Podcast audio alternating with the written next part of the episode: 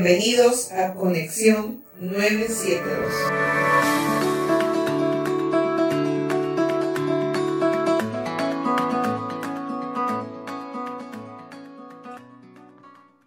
Hola queridos amigos, todos los oyentes de Conexión 972. Una vez más, gracias por estar ahí, por escucharnos, por acompañarnos en estos encuentros que hacemos junto con Brian desde Costa Rica, Brian Acuña, para analizar, para conversar sobre los eventos, lo que, se va, lo que va sucediendo, poderlo desmenuzar un poco más, los eventos de esta parte del mundo que tanto nos atrae a pesar de estar tan lejos como es Oriente Próximo. Y no se diga más en estos momentos y vamos a proponer también eh, un tema muy de actualidad eh, que ha llamado mucho la atención, que ha sacudido un poco eh, estos días la, la, opinión. Y para eso, primero, Brian, un fuerte abrazo para allá Costa Rica. Eh, todo lo mejor para ustedes y arranquemos. Hola Camilo, sí, bueno, hola, primero saludarte por supuesto, un gusto estar de nuevo en otro episodio más de este programa en el que pues, analizamos temas coyunturales, estructurales, la situación de Israel y el resto de la región. Y bueno, hoy no será la diferencia y tenemos además una invitada especial. Así es, desde, desde Argentina nos acompaña Cecil Denot, conocida en las redes sociales como Gorda Meyer, eh, analista internacional, analista de Oriente Próximo, muy eh, suspicaz eh, en, sus, en sus comentarios en redes sociales, eh, siempre con un tono eh, pues crítico y también dado su conocimiento creemos que para el tema propuesto que es justamente Jacuz, Amnistía Internacional versus Israel, sin lugar a dudas, Cecil, nos va a aportar muchísimo. Bienvenida, muchísimas gracias por estar con nosotros en esto que es Conexión 972. No, por favor, muchas gracias a vos, Camilo, y a Brian por la invitación. Bueno, conscientes, bueno, primero que nada, Ceci, muchísimas gracias.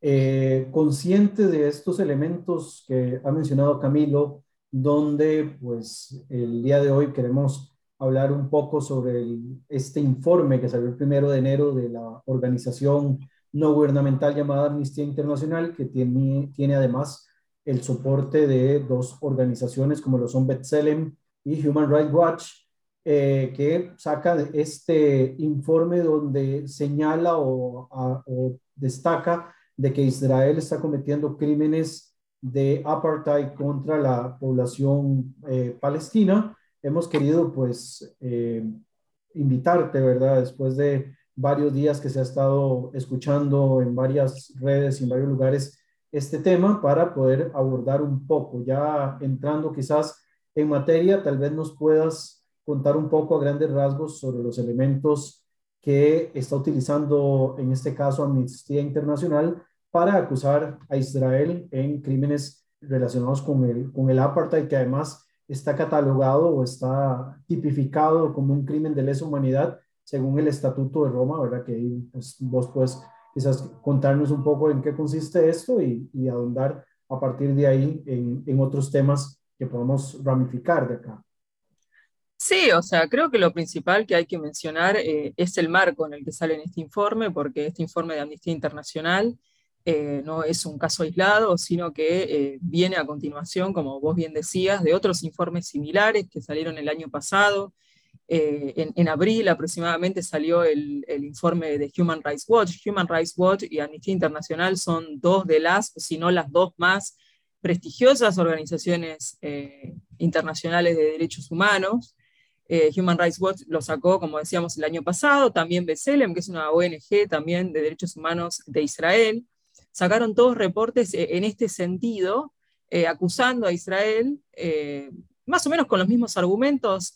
ahora voy a ir un poco más al detalle, pero el informe de Human Rights Watch es muy similar al que sacó Amnistía, aunque Amnistía va un poco más allá incluso en la acusación, pero son argumentos muy similares, pero tampoco son nuevos. Como breve detalle, las comparaciones de Israel con eh, el apartheid sudafricano no, no, empezaron ahora con estas organizaciones de derechos humanos, sino que eh, empezaron a aparecer después de la guerra de los seis días, o sea, a fines de los 60, porque la Unión Soviética, la Unión Soviética que en ese momento por supuesto se encontraba en un enfrentamiento bipolar con los Estados Unidos, se vio o se sintió obviamente humillada frente a la derrota de sus aliados árabes eh, frente a Israel, a quien obviamente empezaban a ver cada vez más como un eh, elemento occidental en el Medio Oriente. Eh, entonces lanzaron una campaña de propaganda muy brutal en todo el bloque oriental que buscaba asociar al sionismo con el nazismo, con el racismo, con el imperialismo norteamericano y con el apartheid sudafricano, que en ese momento estaba vigente además. Entonces ahí empezaron, las comparaciones empezaron de ahí, en, las izquierdas, digamos, alineadas con la Unión Soviética, empezó a aparecer este discurso de hacer analogías ya en esa época, y es algo que se fue profundizando y creo yo, a mi entender, que eh, en la conferencia de Durban, que es una conferencia teóricamente contra el racismo, eh, en la cual se repartían, por ejemplo, en la puerta de ejemplares de los protocolos de los sabios de Sion, así que uno ya puede imaginarse más o menos cuánto combatían el racismo, pero la cuestión es que ahí se, también se decidió, digamos, que, que, Israel era un Estado que cometía el crimen de apartheid contra, contra los palestinos, y, creo que a partir de allí comienza un esfuerzo cada vez mayor político e incluso también judicial para poder acusar a Israel formalmente de ser un estado de apartheid y para poder establecer eh, que, Israel eh, se funda a partir de la dominación racial, es decir, que la única razón de existencia y todas las instituciones del Estado de Israel viven eh, a partir de la dominación racial de los palestinos. O sea, la, razón de la existencia del Estado, vienen a decir estos informes, es la dominación racial. Israel no existiría si no existiera ese elemento, o sea, es intrínsecamente hacia la naturaleza del Estado. Esto es un poco lo que van a decir estos informes. Yendo al de amnistía en particular, que, pero, pero que también lo decían los otros, es algo que es curioso, quienes venimos analizando o, hablando de estos temas, sabemos que muchas veces cuando uno tenía un debate con eh, personas muy críticas de Israel y, aparecía la idea del apartheid, en general eh, se refería a la situación de los territorios, ¿verdad? O sea, se, se, refería a lo que puede ser la situación en Cisjordania o la situación en la Franja de Gaza. Decía, no, yo ya sé que Israel es una democracia, pero en los territorios que, ocupa eh, establece una apartheid contra los palestinos. Pero ahora estos informes, de alguna manera, van más allá y lo que dicen es que Israel es una apartheid, no solamente en los territorios, obviamente que es falso que en los territorios es una apartheid, esto lo quiero aclarar, pero antes la discusión se eh, establecía en ese lugar únicamente, en donde por lo menos se podía alegar que había alguna situación de discriminación o desigualdad. Pero ahora esto va más allá y aparece la idea de apartheid y la acusación de apartheid a todo el Estado de Israel fuera y dentro de la línea verde. Es decir, estos informes citan leyes, por ejemplo, como la ley del retorno, que es la ley que, favorece y fomenta la inmigración de la diáspora judía en el mundo hacia el Estado de Israel, como una muestra de que Israel privilegia a un grupo racial sobre los demás, porque, por ejemplo, dicen, estos informes no permiten el retorno de todos los palestinos que están en diáspora, pero sí permite el retorno de los judíos. Al mismo tiempo citan la ley de Estado-Nación que estableció que Israel es el Estado-Nación del pueblo judío, como otro elemento más de, de, demostración de que Israel es un Estado que se funda en la dominación racial de un grupo sobre otro. Después también da unos ejemplos, digamos, eh, más puntuales, por ejemplo, dice, van a hablar de la valla de seguridad que construye Israel en el marco de la segunda intifada para protegerse de los ataques terroristas como un elemento de separación racial, como si hubiera sido establecido únicamente para hacer una separación en términos raciales. Se van a hablar, por ejemplo, en este informe de amnistía, va a citar que esto es algo muy curioso, que es otro elemento que también tienen los dos informes, que es ignorar por completo el terrorismo palestino, la violencia del lado palestino, esto se ignora por completo, no se menciona, o si se menciona, se menciona de manera de hablar de resistencia popular, eh, o de resistencia contra la ocupación o el apartheid israelí, se menciona siempre con estos términos, es una suerte, por supuesto, de, ya que muchas veces a ellos les gusta hablar de pinkwashing, esto es básicamente eso, o sea, presentar eh, el terrorismo como, como simplemente resistencia popular, como si fuera algo pacífico, es algo que se repite en todos estos informes que no mencionan en ningún momento el terrorismo, atentados suicidas, en ningún lado, pero aparecen, sin embargo, las medidas que Israel toma o tomó para defenderse de ese terrorismo como elementos que prueban este apartheid, esta separación racial, como la valla de seguridad o como los checkpoints, que siempre vale la pena recordar, obviamente, en la práctica generan situaciones incómodas y en muchos casos injustas para los palestinos, pero que no fueron establecidas para una separación racial. Eh, fueron establecidas porque había un marco de atentados terroristas todos los días, con, mil, con cientos de civiles muertos del lado israelí, que fueron reducidos prácticamente a cero gracias a estas medidas. Y obviamente Israel no se va a suicidar y no va a dejar de tomar estas medidas porque, digamos, a estas organizaciones de derechos humanos las saquen absolutamente de contexto. O sea, a mí me parece bien discutir si estas medidas generan o no situaciones discriminatorias, pero no decir que se establecieron, o sea, eliminar el contexto en el que se establecieron, es ser completamente deshonesto y en estos casos, en el caso de estos reportes, creo que es deliberadamente deshonesto porque son informes completamente eh, partidarios, por decirlo de alguna manera. En ningún momento se toma la, postura israelí, se considera por qué se toman estas medidas, pero al mismo tiempo se, se presentan leyes como la del retorno o la del Estado-Nación como si fuera Israel el único país que las tiene. Y este es otro eh, elemento curioso de estos informes, que es, tienen como una suerte de objetivo de reescribir la ley internacional, porque reescriben lo que es el crimen de apartheid y tratan de ajustar digamos, la definición a la situación que hay en Israel para poder acusar a Israel de apartheid. Human Rights Watch reconoció incluso que tuvo que forzar una definición de apartheid diferente porque la, que, la del Estatuto de Roma no encajaba con el caso israelí. En el de amnistía pasa algo similar porque van a tomar algunos elementos de la definición del Estatuto de Roma, después van a mezclarlo con algunas cosas de la Convención de Apartheid y van a tomar lo que les conviene, descartar aquello que no aplica a Israel y, y ahí armar una suerte de collage y una definición nueva que les permita en la práctica acusar a Israel de estado de apartheid. Recordemos que hay un montón de países en el mundo que promueven el regreso, el retorno de sus diásporas, Armenia, Alemania, Irlanda. No por eso son estados apartheid. Es más, hay muchísimos países que en su constitución se declaran como el Estado-nación de un pueblo en particular. Eso no significa que hay una discriminación de las minorías. Por ejemplo, e-, está el caso de Letonia. Letonia es un país que en su constitución se, se proclama el Estado-nación del pueblo letón y sin embargo tiene una minoría de 20-25% rusa. Eh, y declararse eh, eh, Estado-nación del pueblo de no significa que la minoría rusa está sufriendo una apartheid. Entonces, con estas definiciones y con estos criterios que se utilizan, que son tan selectivos, digamos, para, y tan forzados para, para lograr que poder definir a Israel de esta manera, facilitarían que yo pudiera definir a cualquier país del mundo como apartheid. Incluso se habla que cualquier situación donde exista un control ¿no? de, de una población, estaríamos frente al caso de, de, de apartheid. Recordemos que también en cuanto a vallas de seguridad hay un montón de, países que han construido vallas de seguridad, por lo cual también podríamos acusar a Turquía o Arabia Saudita de ser estados apartheid, incluso a, la misma España. Eh, entonces, hay un montón de, cosas que, son eh, demasiado forzadas, que, justamente lo que buscan es esto, o sea, y cuál es eh, otro elemento sí o sí que no me quiero olvidar, es que lo que hacen estos reportes, porque esto es re importante, es no hacer ningún tipo de distinción entre las poblaciones árabes. Entonces, la población árabe de, Cisjordania, la población árabe de Jerusalén Este, la población árabe de Gaza y la población árabe israelí aparecen como lo mismo. Es todo un conjunto de las mismas personas, todas, bajo, que está, todas como sufriendo un crimen de apartheid. Entonces, lo que se te dice, incluso el, el de Human Rights Watch empieza de esta manera.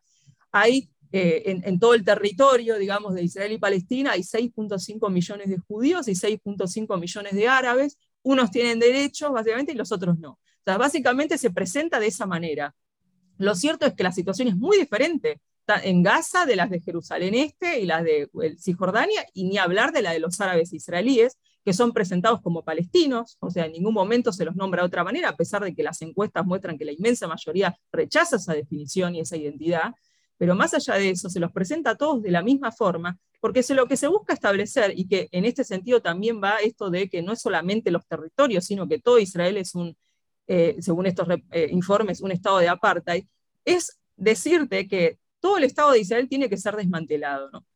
Porque si, si existe, el Estado de Israel existe únicamente a partir de la dominación racial, y esta es su razón de existir, si el Estado y todas sus instituciones están eh, establecidos de manera tal de que la dominación racial es lo central eh, en la existencia de ese Estado, y si ese Estado vive a partir de una apartheid racial, no, no hay reforma posible. O sea, nadie hablaría de reformar la Sudáfrica del apartheid. Hay que desmantelarlo. Entonces, eso es lo que se busca establecer. No vamos a buscar criticar a Israel o buscar criticar políticas que están mal, sino que lo que vamos a decir es que Israel es intrínsecamente malo, que no hay manera de resolverlo, porque la única forma, o sea, si existe como Estado judío, entonces quiere decir que es una apartheid, porque si se define como Estado judío es un Estado de dominación racial, por lo cual no puede existir un Estado judío.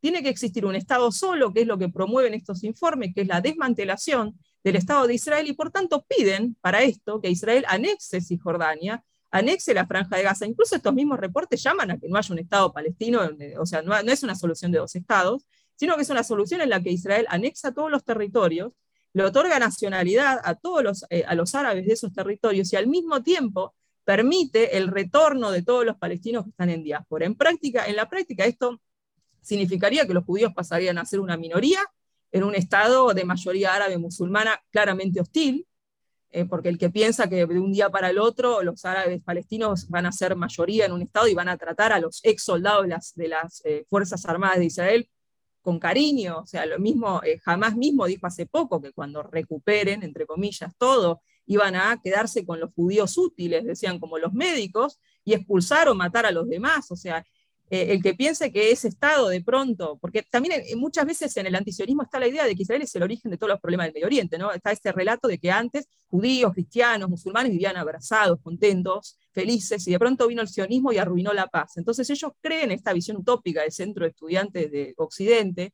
que de pronto eso se van a terminar, se, se van a eliminar las fronteras, van a vivir todos juntos y va a volver la paz y la prosperidad en un Estado que aparte ellos suponen que sería democrático. No sé por qué, suponen que sería democrático. Primero, si fuera democrático, ¿cómo sería? ¿no? Competirían que el Likud con, con Hamas y con Fatah en unas, en unas elecciones que supuestamente serían limpias y se respetaría el resultado, pero además, cuando Hamas no, resultó, no, no respetó el propio resultado con Fatah, respetaría el, el de partidos sionistas. Pero al mismo tiempo, ¿por qué suponemos que sería democrático? O sea, los palestinos han las, soberanías o la, autonomía mínima que han producido no ha sido democrática, jamás no es democrático, la autoridad palestina tampoco lo es. Entonces, ¿por qué supondríamos que de pronto, y esto no es una crítica específica a los palestinos, hay otros estados, los estados del Golfo tampoco han producido sistemas políticos democráticos, pero ¿por qué entonces supondríamos que va a pasar a ser un estado democrático donde estaríamos todos en pie de igualdad? Es factible decir porque la historia lo muestra, que este Estado resultaría, en el mejor de los casos, una limpieza étnica de judíos de Medio Oriente, porque se tendrían que ir, y en el peor de los casos, en otro genocidio. Pero esto es lo que se está pidiendo desde estas organizaciones de derechos humanos. No se reconocen las diferencias entre los árabes para poder plantear, bueno, que se anexe todo eh, y, y que sea un Estado binacional, que se tiene que desmantelar la idea que el Estado de Israel como Estado judío ya de por sí proclamarse Estado judío es proclamarse Estado racista, por lo cual hay que desmantelarlo. No puede existir un Estado judío en estos términos. Y, bueno, proponer esta solución. O sea, lo que se busca hacer es proponer que la, solución de dos estados ha fracasado o que incluso es injusta porque sería legitimar un Estado judío, un Estado de dominación racial, y que la única solución posible entonces es este Estado donde convivirían todos, árabes y judíos de la diáspora y, los que están en esos territorios, eh, y que no sería más un Estado judío, sí sería un Estado claramente de mayoría árabe. Eh, comparto contigo, obviamente, creo que es difícil no compartir, si, si se lee el, informe, el aberrante informe de Amnistía Internacional, yo me voy a permitir, o sea, realmente me, me costó muchísimo, tengo que, que, decirlo, me costó muchísimo poder leerlo siquiera, porque es desde el inicio desde el inicio acá, es decir, es un informe basado que parte de la premisa absoluta de que Israel es un estado apartheid y luego todo el análisis descontextualizado, alterado, todo, lo único que sirve es para afirmar esa premisa, ¿no? Desde el mismo nacimiento del Estado. Entonces, realmente, para mí, esto viene a ser la el completar la trilogía de textos tan esperada por los antisemitas. Esa trilogía que empezó con los protocolos de los sabios de Sion, continuó con Mi lucha, Mein Kampf, de Adolf Hitler, y hoy tenemos el libro final, que es el informe de Amnistía Internacional. Porque lo que hay acá, lo que al final te queda después de que lees desde eh, todo el informe y las conclusiones a, a, las que llega y las recomendaciones a las que llega es simplemente de que no puede existir un Estado judío, porque eso es malo y perverso en sí mismo. Claro. Aparte y eso es... Perdón. Lo, llamativo de este informe respecto al de Human Rights Watch es que directamente te dice, el Estado de Israel es un Estado aparte desde su fundación en 1948. Desde su fundación. no, acá no hay, porque el discurso antisionista muchas veces busca disimular, ¿viste? No, en realidad yo estoy criticando la ocupación, o yo estoy criticando los asentamientos. Acá no, estoy desde el principio, 1948, no hay, no hay, ocupación, no hay absolutamente nada. Desde el, inicio, solamente porque es un Estado judío, es una apartheid. Eso es lo que dice. Y lo dice literalmente. Cito textualmente el informe. Desde su creación en 1948, Israel persigue una política expresa de establecer y mantener una hegemonía demográfica judía y maximizar su control sobre la tierra en beneficio de la población israelí judía, al mismo tiempo que minimiza el número de personas palestinas. Lo dice textualmente, acabo de citarlo textualmente, es decir, para Amnistía Internacional simplemente nunca existió una UNSCOP, ni, hablar de la Comisión PIL y de, comisiones anteriores. Vamos a partir solamente de, de la Comisión UNSCOP. Para Amnistía Internacional no existe, para Amnistía Internacional no existió simplemente la resolución 181, no se diga la, eh, la declaración de Balfour, la, eh, la, conferencia de San Remo, donde la Liga de las Naciones declara directamente que el territorio va a ser para... nada de eso existe. Simplemente existe la intención de un país de oprimir racialmente. Y eso es otra de las cosas que a mí realmente me molesta.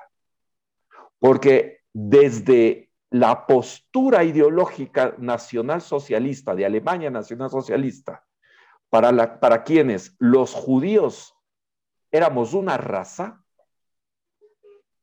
luego de eso, salvo por ahí, digamos, esta gente enferma, trastocada, podías escuchar de la raza judía. Pero si tú acusas de apartheid y el apartheid dice claramente que es un sistema de dominación de un grupo racial, es decir, para que se cumpla el apartheid, el grupo que domina al otro debe ser considerado una raza. ¿Desde cuándo los judíos somos una raza? Digo, luego de, de las posturas del nacionalsocialismo, que nos consideraba una raza inferior además y que debía ser exterminada. ¿Desde cuándo los judíos somos una raza?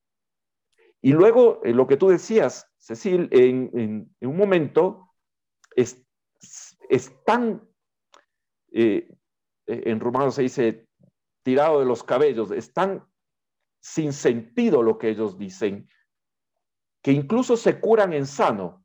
¿no? Y, y citan textualmente de que el apartheid de Israel es, distinto al apartheid de, de, Sudáfrica. entonces, es decir, es un apartheid judío, es un apartheid sionista. Es decir, no solamente que te categorizan como apartheid y que nos categorizan como una raza, sino que además somos capaces de crear un apartheid singular, un apartheid judío. Es que, es que por eso también es eh, lo que yo decía del collage de las definiciones, porque la convención de la, del apartheid que citan te dice claramente que para poder definir el crimen de apartheid, vos tenés que buscar políticas similares a la de la, a Sudáfrica del apartheid. Entonces, ellos toman parte de la definición de la convención de apartheid y omiten esa, porque después dicen, no, en realidad no tiene por qué ser lo mismo. Pero si la misma convención que vos me estás citando dice que sí tiene que ser tenés que encontrar políticas similares. Entonces, por eso digo que citan lo que les conviene de distintas definiciones y arman una a la carta para, para que les sirva para, para Israel, que está claro que no, no son informes, o sea, por lo burdo, porque uno también no es que lo dice porque, bueno, me critican y lo digo, no, es porque son realmente burdos, o sea, esto, o sea, si lo, prepara una, encima dicen que estuvieron cuatro años para escribir esto, yo realmente eh, están perdiendo plata, porque eh, esto cualquiera desaprueba si lo presenta para un examen de segundo año de una facultad, o sea, no sé, no, no, no, es tan pobre la, la, investigación, por ejemplo, lo metodológico, te cita, no, nosotros entrevistamos a 56 personas, en ningún momento te dice quiénes son, por qué la seleccionaron, cuál es el método que utilizaron para seleccionarlo. Después, por ejemplo, en otro momento citan como elementos de, que prueban la supuesta dominación racial que Israel le sacó nacional, la residencia a algunos palestinos de Jerusalén Este, no te dice quiénes son, y cuando vos indagás te das cuenta que son miembros del Hamas, nunca te los nombran. Después también te dicen, no, porque Israel deportó gente, y cuando vas al pie de, la, eh, pie de página, te das cuenta que 400 de esas personas eran también miembros del Hamas. O incluso te dicen un momento, los palestinos de la Neset, porque recordemos que a los árabes israelíes le dicen palestinos, son también difamados, perseguidos. Y te ponen el ejemplo de este parlamentario árabe israelí, eh, eh Bizara, es Villara, que, que, espiaba para el Hezbollah. O sea, lo ponen como ejemplo de que mirá cómo lo perseguían y lo difamaban. En ningún momento te dicen que el tipo espiaba para el Hezbollah y que por eso fue, recibió el trato que recibió, no porque era árabe. O sea, entonces, es una deshonestidad eh, totalmente eh, total, pero además eh, se queda claro en el hecho de, como vos venías diciendo, no, no, tener en cuenta las resoluciones, pero mismo no tener en cuenta que, no, no, se atribuye, y esto es bastante común en todo el discurso crítico de Israel, pero en estos informes uno esperaría un poquitito más de, eh, de seriedad, obviamente está claro que no la tienen, pero no, en ningún momento se le atribuye ninguna responsabilidad a los palestinos. Los palestinos siempre son infantilizados, o sea, son estas personas que no tienen agencia, son meros receptores de la maldad israelí, tiran piedras, ¿no? Piedras contra balas, este discurso romántico. Los palestinos no hacen nada, no, no puede ser que no se nombre el terrorismo, no puede ser que no se nombre la cantidad de veces que rechazaron las soluciones de paz. No puede ser que no se le atribuya ninguna responsabilidad al liderazgo palestino. Al mismo tiempo, cuando se habla de los palestinos, ¿de quién hablamos? Porque los palestinos no han podido generar una eh, autoridad unificada. O sea, si yo quiero negociar la paz, ¿con quién negocio? ¿Con Hamas? ¿Con la autoridad palestina? ¿Con quién negocio? O sea, no hay una autoridad unificada, se odian entre sí esas dos Pero incluso eso, Cecil, perdón que te incluso eso es responsabilidad de Israel porque incluso la ellos lo mencionan en parte de su informe, la fragmentación de la población, es decir, e, esa división que tienes hoy entre el Hamas, Yihad Islámica en, Gaza, eh, el Fatah tratando de controlar a las diferentes facciones internas eh, en Cisjordania, todo eso, todo eso es responsabilidad directa de las políticas de fraccionamiento de la sociedad eh, palestina. Sí, es que, es que eso es lo, que, lo que es realmente increíble, o sea, no hay absolutamente ninguna responsabilidad, todo, incluso, incluso el terrorismo, porque el terrorismo palestino aparece como resistencia contra las políticas israelíes. Entonces, incluso el terrorismo contra su propia población, ya sea en una pizzería, llena de chicos en una universidad, todo eso también es culpa de Israel, o sea, todo es culpa de Israel porque los palestinos son esto, ¿no? Gente que simplemente reacciona, no hace nada, no toma decisiones, no, eh, es, todo culpa de, Israel. Es una postura tan, tan ridícula, porque es como ver eh, un conflicto sumamente complejo como si fuera una película de Disney, ¿no? Donde están los buenos, están los malos, los malos hacen todo mal, y los buenos simplemente, o sea, eh, hacen todo bien y simplemente se están defendiendo contra la maldad ajena es totalmente ridículo y ni siquiera se les hace ningún favor. Yo creo que incluso caen en un racismo de bajas expectativas, ¿no? O sea, eh, es como que, bueno, yo no le, ¿por qué, ¿cómo le vamos a pedir eh, esto a los palestinos, pobrecitos, ¿no? Que, no que, que sufren, ¿no? O sea, son actores políticos. O sea, si quieren ser un Estado, tenemos que tratarlos como un actor político. O sea, los palestinos se presentaron a la Corte Penal Internacional, porque también hay que decirlo, que es, una, es en el contexto en el que salen estos informes, que, buscan presionar, sobre todo este de amnistía, porque hubo un cambio en el fiscal de la Corte Penal Internacional, eh, se dice ¿no? que este fiscal es un poco más objetivo que quien estaba antes, entonces también es sospechoso que justo ahora sale este informe de amnistía como para meter presión en la investigación que la Corte Penal Internacional está llevando adelante sobre supuestos crímenes de guerra que se habrían cometido en Gaza durante la guerra de 2014.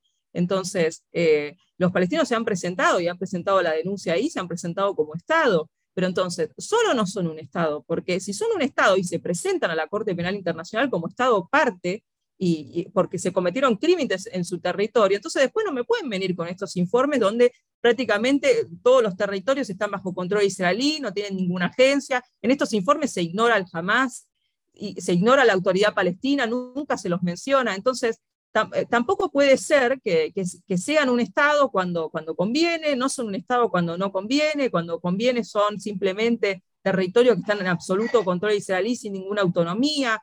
Entonces, todas estas cosas eh, no, hacen, no, sirven, o sea, porque la realidad es que, y esto siempre me gusta decirlo claro, la única razón por la que continúa hoy el conflicto entre los palestinos e Israel es porque el liderazgo palestino jamás ha aceptado la existencia de Israel como Estado judío.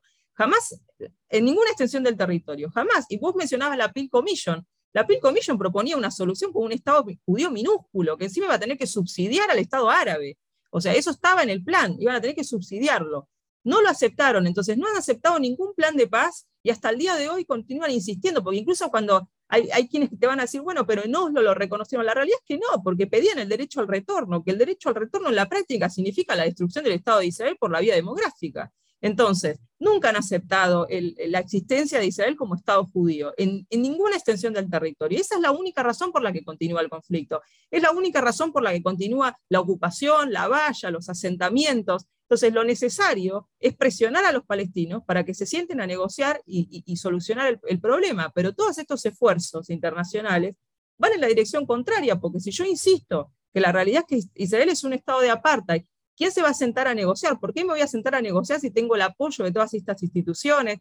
Eh, incluso, ¿qué pasaría si la Corte Penal Internacional llega a fallar y llega a acusar eh, formalmente de crímenes de guerra o incluso, quién sabe, de crímenes de lesa a funcionarios y a personeros israelíes? Entonces, todos estos esfuerzos no solamente que desincentivan que la autoridad palestina o quien sea se siente a negociar, el liderazgo palestino se siente a negociar con Israel, sino que al mismo tiempo y, esto eh, es una de las tantas consecuencias de, todo, esto, de todos esos esfuerzos, es que también condicionan los apoyos, porque estas campañas, eh, más que para los palestinos o para, para el Medio Oriente, son campañas orientadas a Occidente. O sea, yo, todas estas eh, organizaciones de derechos humanos, todos estos esfuerzos van en la dirección de que cada vez sea más difícil que, que los países, o sea, que Israel cada vez tenga más difícil el apoyo de Occidente. Recordemos que eh, la última escalada, Israel fue apoyado en su derecho a defenderse, pero todo podía ser distinto si Israel decidía entrar a la franja de Gaza vía terrestre. Ahí pues, los apoyos podían ser más condicionados y es cada vez más difícil para Israel poder eh, navegar en esos conflictos y conseguir el apoyo incluso de Estados Unidos. Hoy en Estados Unidos tenemos discusión para recortar el, el dinero que Estados Unidos le pasa a Israel. Recordemos que el Iron Dome fue financiado por Estados Unidos, o sea, Israel necesita el apoyo diplomático, militar y económico de los Estados Unidos, y eso en, todos estos esfuerzos dirigidos a Occidente, no te digo que va a hacer que Estados Unidos no apoye más a Israel, pero sí lo condiciona y sí le cuesta cada vez más eh, tener eh, un apoyo firme de todo Occidente frente a tantas acusaciones de apartheid y sobre todo frente al crecimiento en las bases de los partidos de izquierda o progresistas en Occidente de un sentimiento antisionista fuerte. Es una situación para mí compleja porque te condiciona, no, no tiene tanta libertad. Sí, yo tengo un par de preguntas que, bueno, es de lo que estuvimos planeando antes de, comenzar esta charla y que acá me das pie un poco para poder hablar de, de ambas. En primer lugar, ahora que hablas del aspecto internacional, el sistema internacional obviamente está muy condicionado ahora en este binomio cooperación-conflicto, era cada vez más latente entre los, entre los diferentes actores, pero desde, desde la perspectiva que, que vos puedes ver respecto a este conflicto, ¿qué consecuencias puede tener toda esta campaña del tema de apartheid eh, en este caso para el Estado de Israel, bueno, hablamos de los acuerdos de Abraham y hablamos de otros acercamientos con, con otros actores de la región, ¿qué tanto puede, digamos, afectar esta campaña a Israel y realmente cuánto de este tipo de circunstancias realmente beneficia a los palestinos? No digo en la retórica, en la retórica pues todo el mundo se ve beneficiado con este tipo de, de daños, ¿verdad? Porque en realidad este tipo de discusiones al final de cuentas terminan generando daño, pero desde un punto de vista más serio, desde la idea de un Estado palestino independiente, ¿qué tanto, digamos, esto les beneficia y más bien por el contrario, cuánto les, les termina por desangrar, digamos, la, cualquier intención que ellos puedan estar teniendo al respecto? Bueno, yo creo que para el Estado de Israel principalmente lo que, bueno, rápidamente lo que veníamos hablando, o sea, es difícil porque esta campaña está orientada a que Israel tenga cada vez más condicionado su apoyo en Occidente. Es factible que haya personas antisionistas llegando a posiciones de poder real. Pasó en el Reino Unido, pasó en Chile, o sea, puede tener consecuencias a la hora de, apoyos y de leyes que pueden salir en contra de Israel. En Irlanda hay leyes ya boicoteando los productos de los territorios, por ejemplo.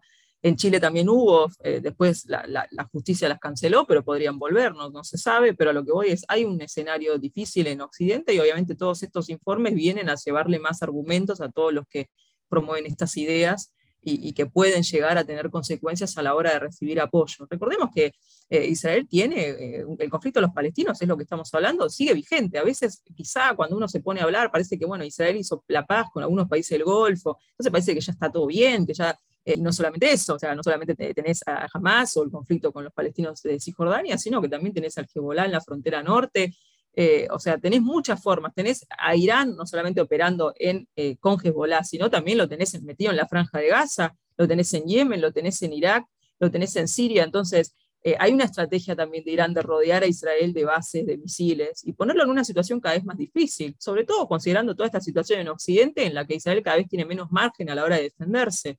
Entonces, yo si en este marco hay otros países que, podrían estar por firmar la, paz con Israel y, esto los podría desincentivar, no lo sé en el sentido de que los países del Golfo no, a ver, no sé, Arabia Saudita no es una democracia, no es que tiene que rendirle cuentas a su población de por qué firmó la paz con Israel si eh, salió este informe de amnistía, pero yo lo, tomo como una posibilidad que en un contexto en donde están saliendo todos estos informes, que a fin de cuentas están diciendo que Israel hace una parte contra los árabes, o sea, contra los suyos, por decirlo de alguna forma, no sé si podría desincentivar Recordemos que hace poco, no sé, la semana pasada leí que Kuwait prohibió la proyección de una película porque la, actriz principal es israelí, o sea, no es que se terminó el conflicto con todos los países del Golfo, tampoco siguen estando esas cosas, y obviamente estas cosas no ayudan para mí, o sea, no digo que vayan a, que, que, que estuviera por firmarse un tratado de paz y se cayó por el informe de amnistía, pero creo que eso es seguir tirando, digamos, leña al fuego, o sea, siguen apareciendo obstáculos y problemas que quizá alguien te dice, bueno, mejor lo dejamos para más adelante, vamos a firmar, pero mejor más adelante, porque en este contexto no quiero verme como un país que está firmando la paz eh, cuando justo te están acusando de hacer una parte. Entonces, en este, en este sentido, creo que le puede traer problemas.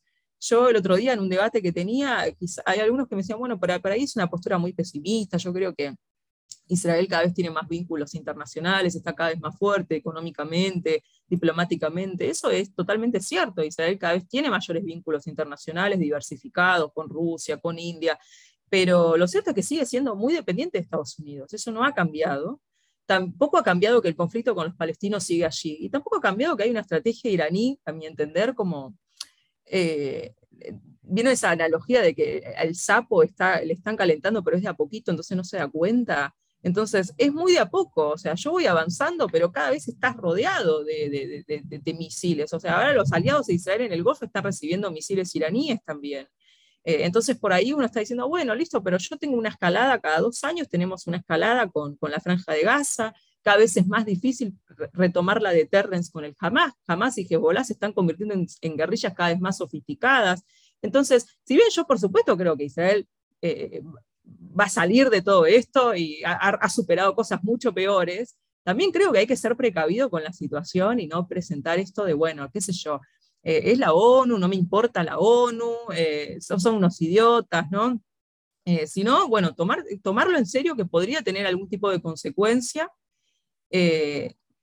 yo diría básicamente eso, iba a decir otra cosa y se me olvidó, pero pero sí, o sea, no, no creo que sea una situación, no voy a decir que es la peor situación del mundo, pero sí creo que son cosas que, que pueden traer, ni hablar si la Corte Penal Internacional te falla en contra. ¿Y a los palestinos les beneficia o, no, no pasa más?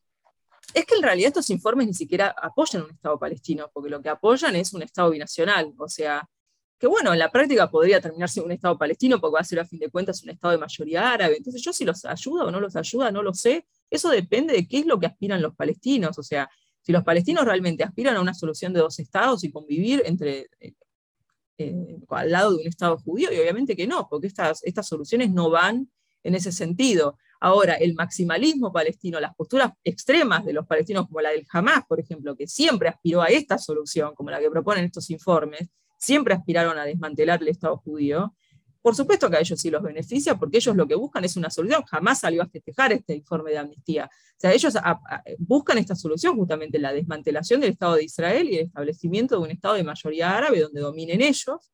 Entonces, creo que a fin de cuentas, a los que ayuda son a, las voces extremistas, a las posturas, eh, a las acciones extremistas de los palestinos, sino a aquellos que, que, trabajan en la paz, que desean una solución de dos estados, una convivencia de un estado al lado del otro, eh, en paz, o sea, aquellos que, tienen esa postura que en su mayoría, porque los palestinos en su mayoría son pacíficos, cuando uno habla de el terrorismo, cuando uno habla de Hamas, la realidad es que cuando uno lo toma en términos de población son mínimos. Recordemos cuando eran las protestas esas violentas en la franja de Gaza, en la frontera, el día que más gente fue, que eran 30.000 personas, hay 2 millones de personas en la franja de Gaza, o sea, la realidad es que es la inmensa mayoría de los palestinos no tienen esa postura pero, bueno, son las facciones más extremistas, las más radicales, las, las irredentistas o las maximalistas las que se terminan celebrando, que es curioso, porque al mismo tiempo que tenés países del Golfo, países del mundo árabe alejándose de esa postura maximalista, reconociendo al Estado de Israel, pidiendo una solución de dos estados, desde Occidente y desde organizaciones que se dicen defensoras de los derechos humanos, se insiste en la postura extremista, en la postura maximalista y en la violencia y se maquilla la violencia como resistencia popular.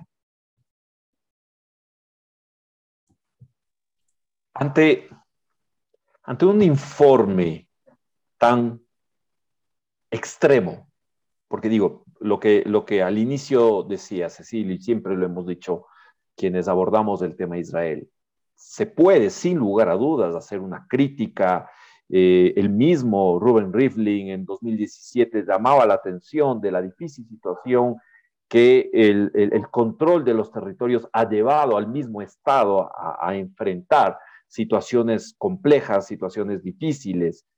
Pero cuando ves un, un informe así, que va, como tú dices, en contracorriente a cualquier postura racional y a, y a cualquier desarrollo que se va dando en los últimos tiempos con respecto al resto de países árabes. Eh, ¿Crees que de verdad esto tiene una intencionalidad de aportar algo de, o, es esa estrategia de voy por todo y, y, por lo menos, digamos, algo consigo? Es que a veces es difícil entender cómo una organización que hay que, no, no podemos negarlo, es una organización que tiene su prestigio, puede llegar a ser y publicar un informe de esta, de esta naturaleza. ¿Cómo lo ves tú? Es decir, ¿cuál es el, el, eh, el, el, sentido, si es que hay alguno, o cuál es el objetivo de un, eh, de un informe de esta naturaleza? Que la realidad es que este informe es completamente eh, parcial, o sea, tiene una intencionalidad política clara que es establecer que, la única solución posible es un Estado que no sea judío, porque un Estado judío es un Estado racista. Eso es básicamente, vos antes hablabas de los protocolos como esta triada. Eh, este informe habla directamente de supremacía judía, menciona esa expresión varias veces, o sea, que recuerda a los protocolos, incluso cuando habla de, esto de, dominación racial, de los judíos como una raza. Eh, pero yo realmente no, no creo, o sea, sí son organizaciones prestigiosas, por supuesto, esto hay que decirlo, pero lamentablemente a la hora de abordar Israel, o sea, eh, aparte son conocida la cantidad de, empleados. Recordemos que Amnistía Internacional es la una empleada de Amnistía es la que botoneó, por decirlo de alguna manera, como decimos en Argentina, a, estos chicos en Gaza que estaban teniendo un Zoom con israelíes, estaban teniendo una conversación de paz con, con israelíes y, y, una empleada de Amnistía denunció a estas personas. O sea, una organización de derechos humanos, una empleada de una organización de derechos humanos, reportó a personas que estaban teniendo una conversión de paz y, el palestino que estaba teniendo esta conversión fue arrestado por jamás por seis meses, no se sabía dónde estaba. Entonces, eh, el abordaje que tienen eh, de, este tema nunca fue objetivo. O sea, Human Rights Watch tiene un historial, el, que es el director de Human Rights Watch es un tipo que es lisa y llanamente antisemita. O sea, eh, sobran los ejemplos de Kenneth Roth, en Twitter es, es una persona que no habla de otra cosa, es una persona que está todo el tiempo hablando de la, supremacía judía y que incluso él mismo reconoció que lo que buscan es eh, atacar la legitimidad del Estado, de la existencia del Estado de Israel. Pero lo mismo pasa con Amnistía, no solamente con este ejemplo, sino que Amnistía tiene un largo historial también ante, Israel de hostear eventos donde hablan personas con historial terrorista, por ejemplo. Eh, incluso eh, ha tenido un funcionario, al, era el representante de Amnistía eh, en Finlandia, por ejemplo, abiertamente decía que le parecía que Israel era un país de mierda, o sea, así directamente.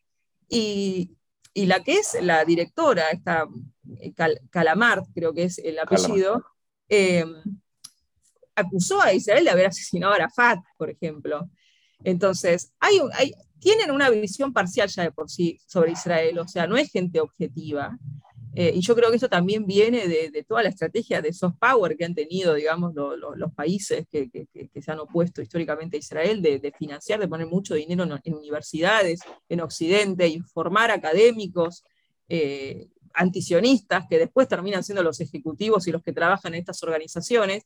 Y es gente que ya tiene una visión muy parcial de Israel, y entonces ya, ya no es eh, gente que, bueno, voy a analizar la situación de, manera objetiva y reportar lo que digo, sino que yo ya voy con la intencionalidad de decirte que Israel, como decía este tipo, es un país de mierda. Yo quiero decir eso. Entonces, lo único que voy a hacer es buscar algún que otro hecho que me permita mostrarlo en un reporte y listo. Entonces, esta es para mí eh, la idea. O sea, en ningún punto, o sea, este, este reporte en ningún punto de vista se puede decir que hubo un intento de eh, retratar la realidad en el terreno, tratar de, considerar cuál es la mejor solución, porque al mismo tiempo ni los israelíes ni los palestinos quieren un Estado binacional, mucho menos los israelíes. Entonces, si vos realmente querés una solución de paz y sos una organización de derechos humanos, no, ¿por, qué ignorás por completo los derechos fundamentales de 7 millones de judíos que viven ahí que no quieren eh, vivir en un Estado binacional, que están contentos, que quieren su derecho a la autodeterminación, porque esos derechos no son tenidos en cuenta.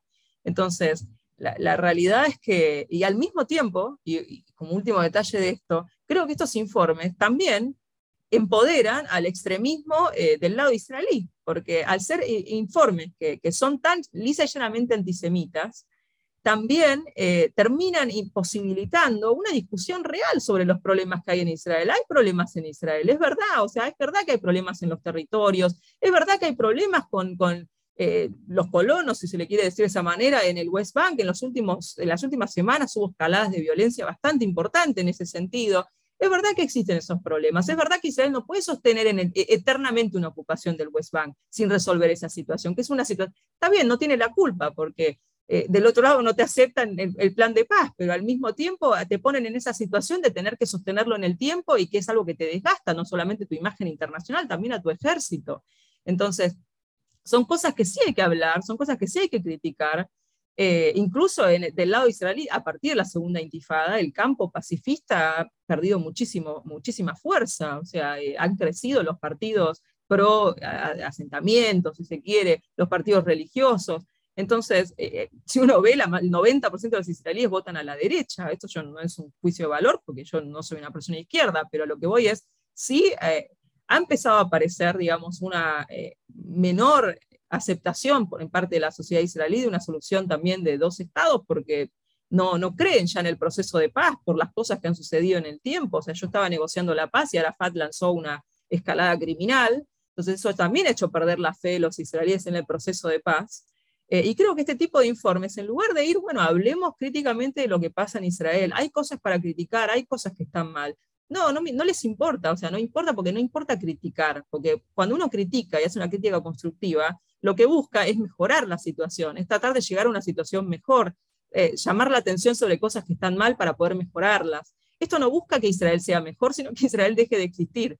Entonces, eh, la crítica va a su existencia misma, no, no, no por lo que Israel hace, sino por lo que es. Entonces jamás vamos a poder discutir, y esto obviamente corre el eje, porque están, todo el mundo va a hablar de que todas las, eh, todo cualquier crítica a Israel va a ser tildado. Yo lo entiendo esto, porque también después pasa esto, cualquier crítica a Israel se toma como realmente antisemitismo, porque uno está a la defensiva y claramente si uno tiene todas estas organizaciones, todos estos esfuerzos en que el Estado deje de existir, después obviamente uno ya desde ese lugar cualquier crítica la toma con mala fe. Y yo creo que sí necesitamos criticar las cosas que están mal y discutir las cosas que están mal.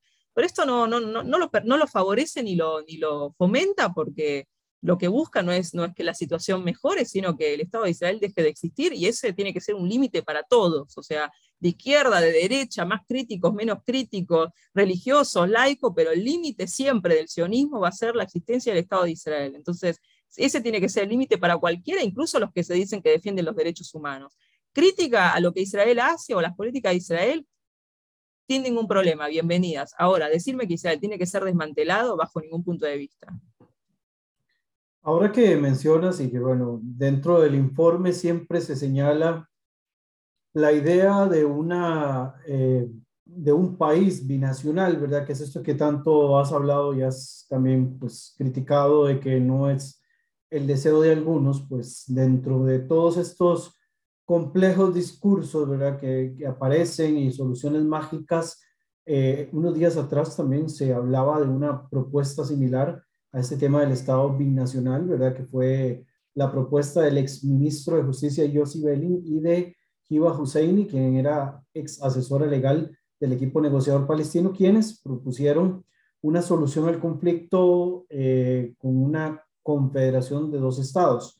Eh, podríamos pensar, bueno, creo que ya lo has respondido un poco, pero tal vez podamos ahondar un poquito más en ese sentir de la población. Si será este realmente el camino al que se van a tener que, que obligar una convivencia binacional, federal, eh, o crees que realmente pues en esto no hay mucho que descubrir para resolver el tema, pese, digamos, acusaciones como la de apartheid o la de genocidio, no, no hay nada más donde investigar, la solución está clara, es el tema de dos estados realmente la solución o finalmente Israel se va a ver obligado a tener que acceder y absorber territorios de los hoy denominados territorios palestinos para poder este, sobrevivir a largo plazo y empezar a solucionar otros temas anexos a este, como el tema, por supuesto, eh, demográfico de los refugiados y toda su complejidad, porque además los refugiados palestinos, que ya lo hemos hablado aquí en otras ocasiones,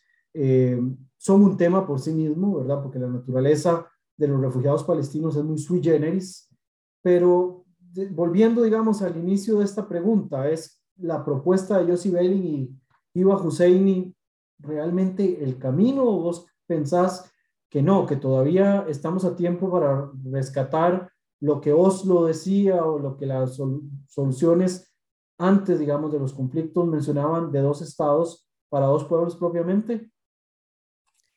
Yo creo que eh, las discusiones que, sean, por ejemplo, de, no sé, hay que volver a las fronteras del 67 o hay que volver a Oslo, la verdad eh, son difíciles porque la situación en el terreno es totalmente diferente. Yo en ese sentido creo que el plan de paz que había presentado la administración Trump era mucho más realista en el reconocimiento de la realidad que existe en el terreno. O sea, no se puede hablar de la, de la frontera del 67 porque pasaron 50 años y hay, no sé, 300, 400 mil israelíes viviendo ahí. Hay eh, asentamientos que es obvio que en cualquier solución de paz quedarían del lado israelí. Entonces, ese tipo de cosas eh, creo que, que, quedan obsoletas, o sea, es necesario plantear, obviamente que puede ser un punto de partida, pero sí hay que reconocer la realidad que, existe en el terreno, que ya se modificó, porque pasaron 50 años del 67 y no sé, 30 años de Oslo, es increíble, pero, eh, pero la realidad es diferente. Ahora, en cuanto a esta propuesta, lo que yo destacaría es que hay eh, palestinos que trabajaron en esta propuesta, que, que eso es siempre valioso, porque muchas veces, o sea, así como cuando nosotros criticamos el liderazgo palestino no aceptó los planes de paz, también es una realidad que tampoco presentaron contrapropuestas de esos planes de paz, o sea, que eso es otra cosa. Bueno, si no te gustó el plan que presentó Trump decime qué es lo que podríamos mejorar, qué es lo que decís que no, no se presentaban nunca contrapropuestas. Entonces, en este sentido, que aparezca esta idea, que, conjuntamente hayan trabajado palestinos también, y que incluso eh, esta, eh, haya dicho, por ejemplo, bueno, vamos a tener que ceder para conceder la paz, que, que es obvio, pero en la postura, digamos, del liderazgo palestino nunca ha existido esta posibilidad, porque cualquier ceder en lo más mínimo es una traición, ¿no? O sea, entonces, que esté esta, este, este, vocabulario, estas expresiones, para mí es positivo. Yo no sé si realmente si eh, funcionaría una confederación. En sí, lo que yo entendí de, leer esta propuesta es que en sí serían como dos estados separados, pero tendrían que compartir todo lo que es temas de seguridad, ¿no? O sea, eh, sería algo como viene la, colaboración eh, al día de hoy, ¿no? que Israel coordina los esfuerzos de seguridad en el West Bank con la Fuerza de Seguridad Palestina, hay intercambios de, información de seguridad, entonces entiendo que serían dos estados distintos, pero continuarían todos estos tipos de, conexiones en materia de seguridad. No sé si sería viable, me parece que, obviamente es mejor que la nada misma, creo que es necesario que Israel se separe de los palestinos, si quiere seguir existiendo como Estado judío democrático, es algo fundamental que quizá ha quedado en un segundo plano hoy con el resto de los problemas y con, eh, digamos, cierto status quo que, se ha logrado ahora, que, no, no, molesta tanto, porque el terrorismo ha caído muchísimo, se ha llegado a una situación en donde se ha podido reducir fuertemente las cifras de, víctimas en ese sentido, entonces es como que estamos en esta situación y mejor mantenerla, no hacer nada por miedo a que eh, sea para peor, pero creo que es una situación que hay que resolver, que, es un, que, está ahí, no, no, no, se puede seguir ignorando, no se puede sostener en el tiempo, y entonces en ese marco una propuesta que, que, no sea la de Estado binacional, que reconozca que tiene que haber dos entidades diferentes, es positiva y sobre todo que hayan trabajado palestinos en ella y, reconozcan la necesidad de ceder. Lo que yo marcaría es que tiene cosas eh, medio, por ejemplo, de, que Israel tendría que recibir 700.000 palestinos porque son la cantidad de palestinos o árabes palestinos desplazados durante la guerra del 48, eh, pero que no serían israelíes, serían palestinos residentes en Israel. A mí eso me parece, si hay un Estado palestino, eh, eh, tendrían que retornar allí, no tienen por qué ir hacia Israel, o sea, entiendo que es una suerte de, de simbolismo, algo simbólico, porque como no va a estar el derecho al retorno, bueno, incluyo eso, pero un número simbólico pueden ser 50.000 personas y no necesariamente 700.000 que, serían un problema, porque a veces nosotros desde América Latina eh, entendemos, bueno, qué sé yo, acá en Argentina vivimos em, árabes, judíos, españoles, italianos, todos en paz en un mismo estado, ¿por qué no pueden hacer lo mismo en el Medio Oriente?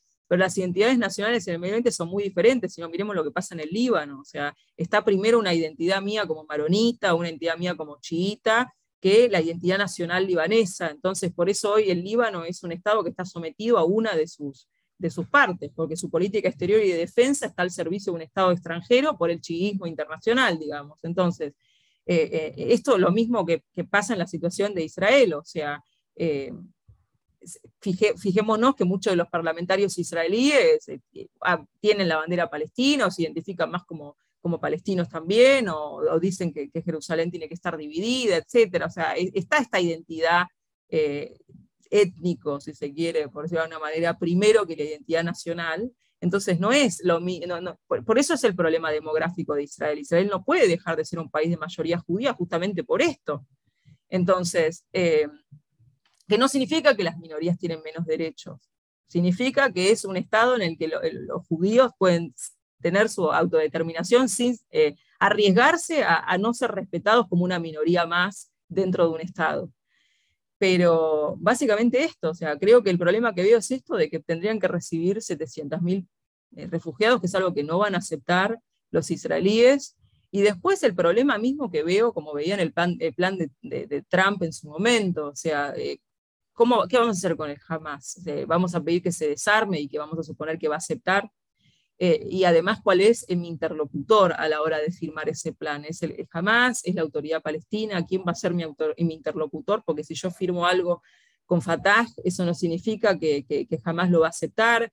Entonces, creo que es, un, eh, que es bueno, sí, obviamente, siempre es bienvenido, pero no sé si realmente, o sea, en, este marco, en este marco donde se incentiva que, el, maximalismo, que se incentiva que no, firmen porque Israel es malo, Israel es horrible, un Estado judío racista, eh, además proyectando todo, ¿no? las divisiones raciales de Occidente, como si el Medio Oriente fuera una extensión de, las sociedades y que aplicaran las mismas normas. Eh, entonces, e, es un problema y la verdad que yo la, la veo, la veo difícil en el sentido que yo creo que la solución es presionar a los palestinos para que acepten una, eh, una solución, sea esta de la Confederación o sea una de dos estados.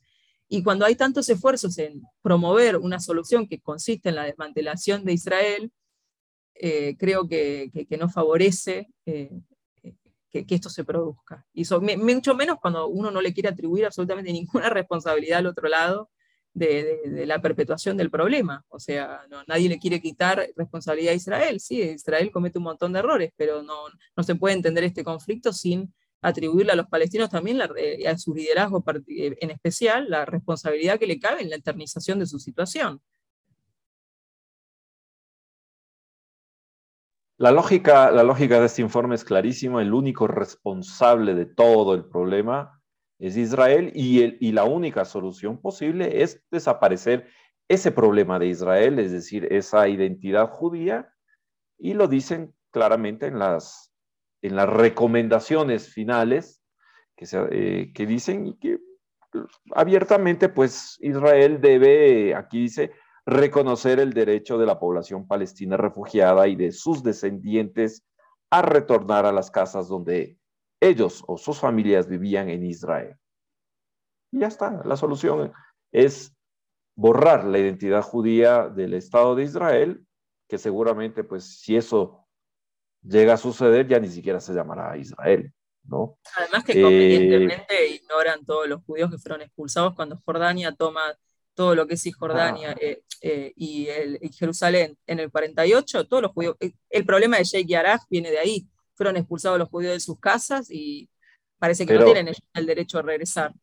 No sorprende, si se ignoran la resolución 181, se ignoran la guerra de independencia que tuvo que librar Israel, se ignoran tantas cosas que ignoren algo tan pequeño como los miles de judíos que tuvieron que, que, que fueron expulsados de, de Jerusalén, en la toma de Jordania, no, sorprende que haya, eh, que, lo hayan omitido, se les haya pasado por alto eh, algo así. Ahora, la única pregunta que queda ahora eh, es, ¿qué debe hacer el Estado de Israel? ¿Cuál sería la respuesta que debería hacer? Porque también quienes analizamos desde fuera y estamos siempre en estos temas de Israel, también muchas veces decimos, Israel no toma acciones, ¿no? Como tú dices, lo deja pasar porque ya casi que está curtido, decimos acá, de, tanto palo, de tanta cosa que ya dices, bueno, es una cosa más. ¿Debe Israel reaccionar? ¿Cómo debería reaccionar Israel ante una impoluta, como ellos presentan, se presentan a sí mismos una impoluta eh, eh, ONG como es Amnistía Internacional, que además eh, dice el dicho acá que dime de qué presumes, te diré de qué careces. Cuando alguien repite como un mantra, somos apolíticos, somos, no tenemos ningún interés, porque normalmente es todo lo contrario. Pero bueno, vamos a decir que es así. Además, ¿Qué debería ser? ¿Y qué debería ser Israel? ¿Qué, yo la verdad, o sea, esa es una pregunta sumamente difícil porque yo la verdad no, no, no, sé qué es lo que tendría que hacer Israel, porque al mismo tiempo puedo decir, creo que tendría que hacer mil cosas, pero tampoco sé qué es lo que es factible de hacer. Eh, yo creo que eh, en este O quizás qué quisieras que Israel haga. Tiene que, para mí tiene que haber, lo central para mí es que tendría que haber una estrategia coordinada entre Israel y la diáspora. Me parece que eh, en ese sentido, del otro lado, si lo queremos decir de esta manera, está están muy organizados, saben lo que quieren, saben lo... No, están peleándose entre sí todo el tiempo, eh, van, eh, por decirlo de una manera, van por todo y están decididos. Van por todo, y en cambio, eh, cuando uno mira, no sé, Israel va por un lado, la diáspora va por otro, la diáspora de Estados Unidos está en un lado, entonces es como que para mí tiene que haber una estrategia coordinada que tiene que asentarse sobre lo que veníamos hablando, que es básico, la existencia de Israel, el derecho de Israel a existir. Después pensemos de mil maneras, pensemos unos serán conservadores, otros serán reformistas, otros serán ortodoxos, otros serán de derecha, otros serán seculares, pero la base tiene que ser el sionismo, lo básico, que existe Israel. Entonces, tiene que haber una estrategia coordinada.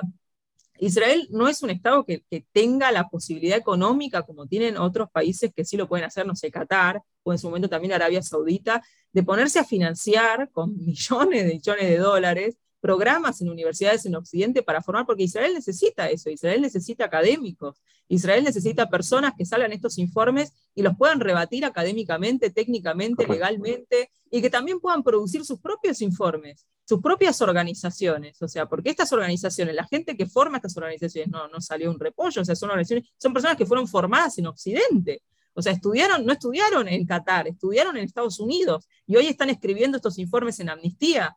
Entonces, creo que es necesario generar eso y también, o sea, tiene que ser, y esto es fundamental, con el mundo no judío, o sea, es necesario los puentes con el mundo no judío. Yo necesito académicos que no sean judíos también que defiendan a Israel. O sea, muchas veces quizá el sionismo o, el activismo se habla a sí mismo y es necesario también salir un poco de eso y empezar a, convencer y a hablar con gente que no es judía. Gente, a mí me pasa muchas veces que yo por ahí hablo, con, doy una charla o lo que sea, y, me y hay amigos míos que me dicen, la verdad que yo no sabía lo que era el sionismo, con esto lo entendí.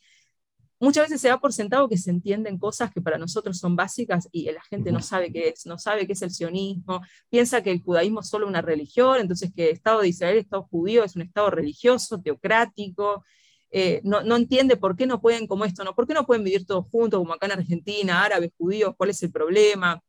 Entonces, a partir de, y creo que del otro lado han sido muy hábiles al establecer su narrativa sobre esta, sobre esta base, aprovechando de este tipo de, no solamente de ignorancia, sino también aprovechándose de la gente que en general, el común de las personas, eh, tienen buena voluntad. Entonces, si yo me copto todas las causas justas, todas las causas sociales y las redirecciono para que apunten al Estado de Israel, que es algo que han hecho muy muy efectivamente, eh, eh, y obviamente también se han asentado sobre la base de prejuicios antisemitas históricos de hace, del poder judío, ¿no? de, los judíos como, como poderosos, que también obviamente les ha servido para asentar su narrativa. Pero creo que... Y, judíos como raza, además. Sí. Mm. Que, que, es gracioso, porque al mismo tiempo que te dicen que los judíos son una raza, después te dicen que es solamente una religión, entonces no tienen derecho a la autodeterminación, entonces ¿en qué quedamos? Entonces, e, estas contradicciones son constantes, como lo que decíamos de es un Estado o no es un Estado, aparecen todo el tiempo, cuando conviene es un Estado, cuando conviene no son, cuando conviene los judíos son una raza, cuando conviene son solo una religión, cuando conviene son blancos, ¿no? porque parece que son europeos los, los judíos israelíes, cuando en su mayoría descienden de judíos medio orientales, pero se presentan para que, a, qué? Para que el progresista occidental lo vea como fueron la, la colonización española en América.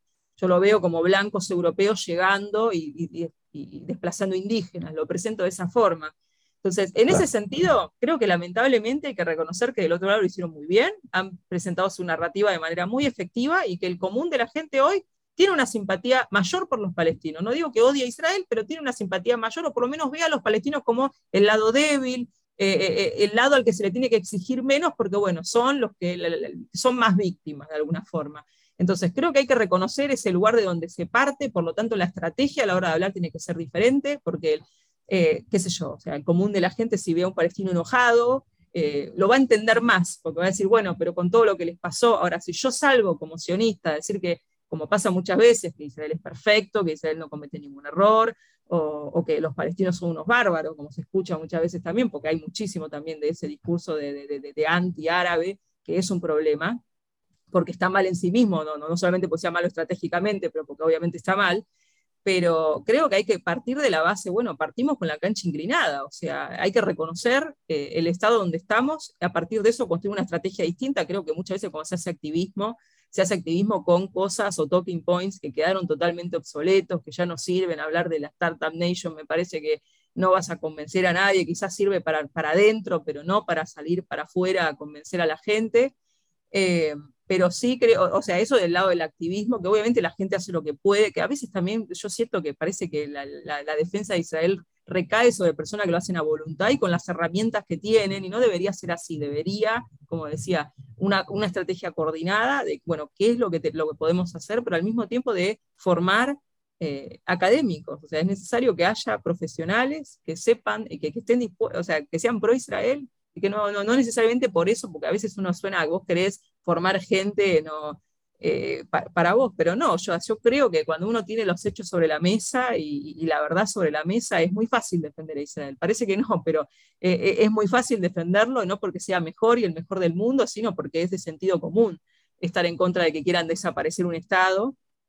Pero, y además, perdón, perdón, Cedí, pero ¿por qué, ¿por qué negarse también esa, esa posibilidad si la otra parte tiene ese derecho de organizarse, ese derecho de formar académicos, de formar organizaciones, ¿por qué también? ¿Por qué sentirnos mal o, sentir una culpa de ver la necesidad de organizarse profesionalmente, eh, organizaciones, académicos? ¿Por qué no? ¿Por qué solo una parte y la otra no? ¿no? Pero sí creo que es fundamental buscar apoyos, por ejemplo, la comunidad evangélica, y puede ser un ejemplo, la comunidad evangélica pone mucho dinero para, para actividades pro Israel. Hay gente, o sea, más de izquierda que eso le incomoda, pero bueno, hay que buscar aliados por otros lados también. O sea, en ese sentido, la verdad, los judíos eh, son pocos, son muy pocos en el mundo. Entonces, eh, la realidad es que, y del otro lado, no, no es que le hablan a 10 millones de personas, o sea, eh, generan aliados donde sea, o sea, de izquierda, de derecha, no, no les importa. Entonces, creo que eso no significa, bueno, me quiero aliar con cualquiera, o sea, sin ningún tipo de, restricción moral, pero sí, o sea, voy a buscar aliados y allá donde sea le voy a hablar a todo el mundo, pero sí creo que hay que abrirse un poco al mundo no judío, tender puentes con el mundo no judío, sacar prejuicios contra el mundo musulmán, que creo que hay muchos, y yo creo que hay mucha posibilidad de conseguir aliados en el mundo musulmán, aunque parezca ridículo, o sea, para muchos le digan, a veces es insólito, no va a pasar, yo creo que cada vez más eh, se, ve, o sea... Eh, existe, existe un testimonio de un musulmán bastante famoso que hace activismo, no vamos a decir sionista, pero que sí hace un activismo más por la paz, que es el imán Tawhidi, ¿verdad? que es este vicepresidente de la Organización de Musulmanes Chiitas. De, sí, chiitas. sí entonces no es que sea imposible, existe eso. Y hablando de activismo con evangélicos, bueno, ¿qué, qué más que Camilo y su trabajo en Israel sin fronteras y los alcances que tiene con, con esta comunidad? Definitivamente que, que está dando en el clavo porque hay que evolucionar. Eh, la gente del otro lado eh, hablo del otro lado, porque evidentemente ellos se colocan al otro lado del espectro, ellos no solamente, no es que llegan a muchos, pero llegan a los que son precisos. Ellos llegan a académicos de cierto nivel, llegan a, activistas de cierto nivel y evidentemente su efecto eh, multiplicador es, es mayor que el que se puede hacer, digamos, con un activismo interno donde solamente discutimos entre nosotros y donde solamente nos decimos nosotros las cosas que, que no son. O sea, a lo interno no tenemos que convencernos de que Israel no es un estado apartheid o a lo interno no tenemos que convencernos de que Israel no está cometiendo un genocidio. Pero ¿cómo hacemos para llevarlo a lo externo cuando vos misma lo mencionaste? Tenemos o prejuicios o estamos enconchados, perdón ahí la palabra, si en algún lugar Suena extraño, ¿verdad? Pero obviamente estamos como blindados internamente y, no, no tenemos esa apertura. En algún momento, esa es una de las grandes críticas que hacía Pilar Raola, por ejemplo, de que las comunidades judías a veces hacen activismo para la propia comunidad judía. Al interno no hay a quien convencer. Todo lo que se tenga que hacer se tiene que hacer de manera externa, no, no, no entre nosotros. Entre nosotros nos podemos aplaudir como focas, pero creo que lo importante está de las puertas hacia afuera. Claro, pero aparte, todo eso también decía de una estrategia organizada sobre la base de que, lo, que coincidimos, que es claro, que es que Israel tiene que existir. Después nos diferenciamos, pero muchas veces está también esas peleas, ¿no? Lo que pasa es que eh, a mí no, no sé, no, no, estoy de acuerdo con los evangélicos porque, no sé, no me gusta su postura con los homosexuales, bueno, pero eh, nunca nos vamos a poner de acuerdo. También hay un montón de judíos que no están de acuerdo y qué sé yo, o sea, creo que la prioridad tiene que ser, porque si no, no nos vamos a poner de acuerdo nunca con nadie, porque yo, yo también tengo mis diferencias con los evangelistas en su postura con los homosexuales, pero no tengo ningún problema, o sea, no me parece que los evangélicos sean malos, está todo bien.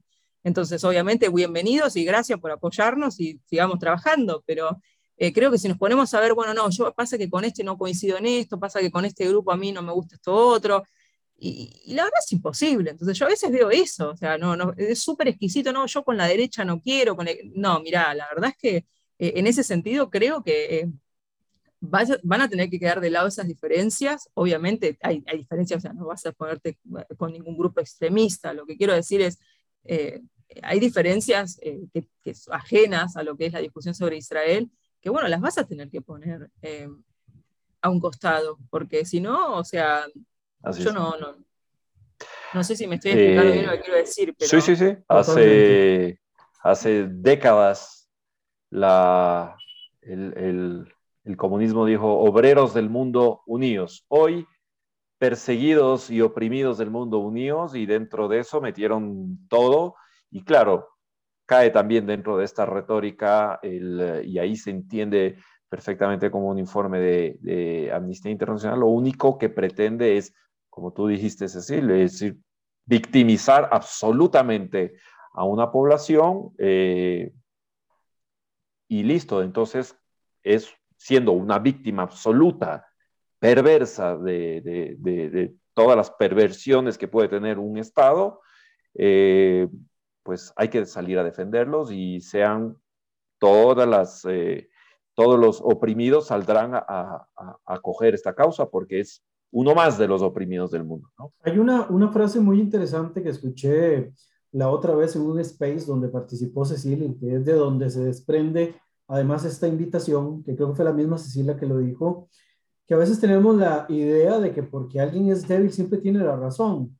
En este caso, pues los palestinos son presentados como débiles, evidentemente, frente al poderío militar que tiene Israel en estos momentos, pues es el más fuerte, pero no necesariamente los palestinos siempre tienen la razón. Y en este conflicto, no necesariamente toda la razón la tiene la parte que se ha visto más perjudicada, porque también parte de este daño que han recibido ha sido en efecto también autoinfligido. Es decir, eso lo causaron las mismas comunidades árabes, los mismos países de los alrededores son los que causaron lo que tenemos en la actualidad. Entonces, al final de cuentas, em, todo lo que estamos viendo, esta retórica que se repite, tratando de traerse esos términos que en algún momento calaron hondo y muy profundamente en algunas poblaciones, en la época actual se quiere volver a traer, se quieren replicar, en este caso con Israel, aunque sea demasiado tergiversado el término, para simplemente encasillarlo y, querer darle razón,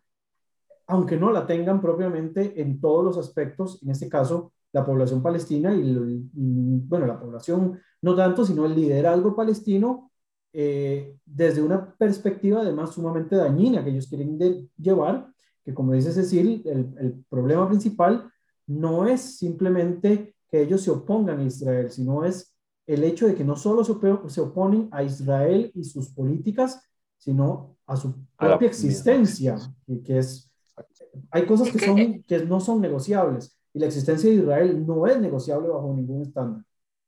No, es que aparte, como vos bien decís, o sea, la causa palestina históricamente ha sido utilizada por otros países, por, eh, eh, actores externos, para promover sus propios intereses de política exterior. Así como lo usaba Nasser en los 50, porque era, o sea, cuando un país quiere ser dominante en el Medio Oriente, o sea, el antisionismo o la oposición a Israel, aparece como un elemento de soft power importante. Entonces, así como Nasser usaba el antisionismo para movilizar a las poblaciones de países vecinos y ganar apoyos hacia el panarabismo que representaba. También lo hizo la Unión Soviética, en esta campaña en el bloque soviético de identificar a Israel con el imperialismo norteamericano. ¿Por qué? Porque ellos tenían sus propios intereses de política exterior en el Medio Oriente y les molestaba Israel ahí, pero no tenía nada que ver con amor por los palestinos. Lo mismo Arabia Saudita. Arabia Saudita, cuando Israel gana la guerra de los seis días, empieza a temer, como cualquier Estado, por su propia seguridad cuando ve que en, la región aparece un Estado que, que en ese momento parecía invencible después de la guerra de los seis días. Entonces, Arabia Saudita empieza a usar su poderío económico, energético, para, eh, digamos, chantajear a otros estados. ¿no? O sea, incluso muchos países de África cortan relaciones con Israel en esa época, en la época de la crisis del petróleo, por presión saudí y de Libia. Entonces, hay muchos países, y hoy en día lo usa Irán, o incluso va y viene Turquía en su postura, pero también más o menos, pero siempre han utilizado la causa palestina como para perseguir sus propios intereses de política exterior. Entonces ellos insisten en la postura maximalista palestina, no porque crean que es la solución, no porque simpaticen con los palestinos, sino porque les sirve a sus propios intereses. Y esto eh, indirectamente siempre ha generado que en el liderazgo palestino se fomente la idea de que ellos tienen razón, de que siempre los apoyan, el mundo los apoya y está de su lado, que no tienen que ceder. Entonces se sigue fomentando la intransigencia y, de esta manera jamás se sientan a, negociar la paz. Siempre hay actores internacionales dispuestos a fomentar la intransigencia palestina. Esa es la realidad.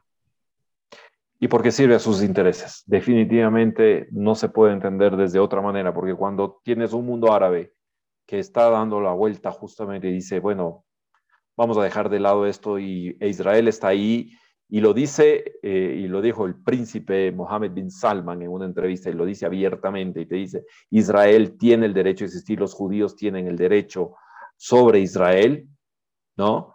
Eh, y vamos a seguir sobre, sobre, esa, sobre esa línea, viendo cómo nos vamos a relacionar con un país que existe y que tiene el pleno derecho de existir.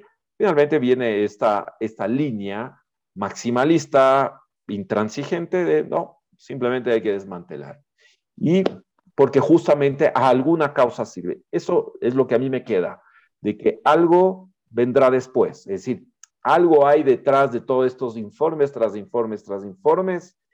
Hay un interés, hay, hay alguien que se está beneficiando de esto, porque claramente no es la población palestina, en, nada le va a mejorar la, realidad a la población palestina en general. Quizás sí al liderazgo palestino radical que se sigue afianzando en, eh, tanto en la franja de Gaza, donde ya estamos viendo cada vez más eh, protestas hoy virtuales a través de diferentes plataformas, donde la gente sale a protestar y a decir estamos hartos del Hamas. Y además, y por el otro lado en Cisjordania también se sabe claramente que hay una crisis de liderazgo severa en la autoridad palestina, y se está buscando ya cómo va a ser el reemplazo.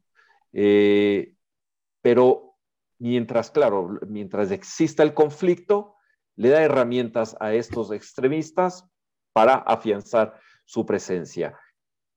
Es triste que se vean instituciones que en algún momento fueron muy prestigiosas y de verdad eh, lucharon realmente por, por los derechos humanos, hoy vemos que están sirviendo a cualquier tipo de interés muy lejos de, buscar el beneficio realmente de, una población y de la misma población israelí, porque tan, tan, los mismos derechos que puede tener una población eh, árabe palestina los tiene, como tú decías, Cecil, los 7 millones de judíos que viven en Israel.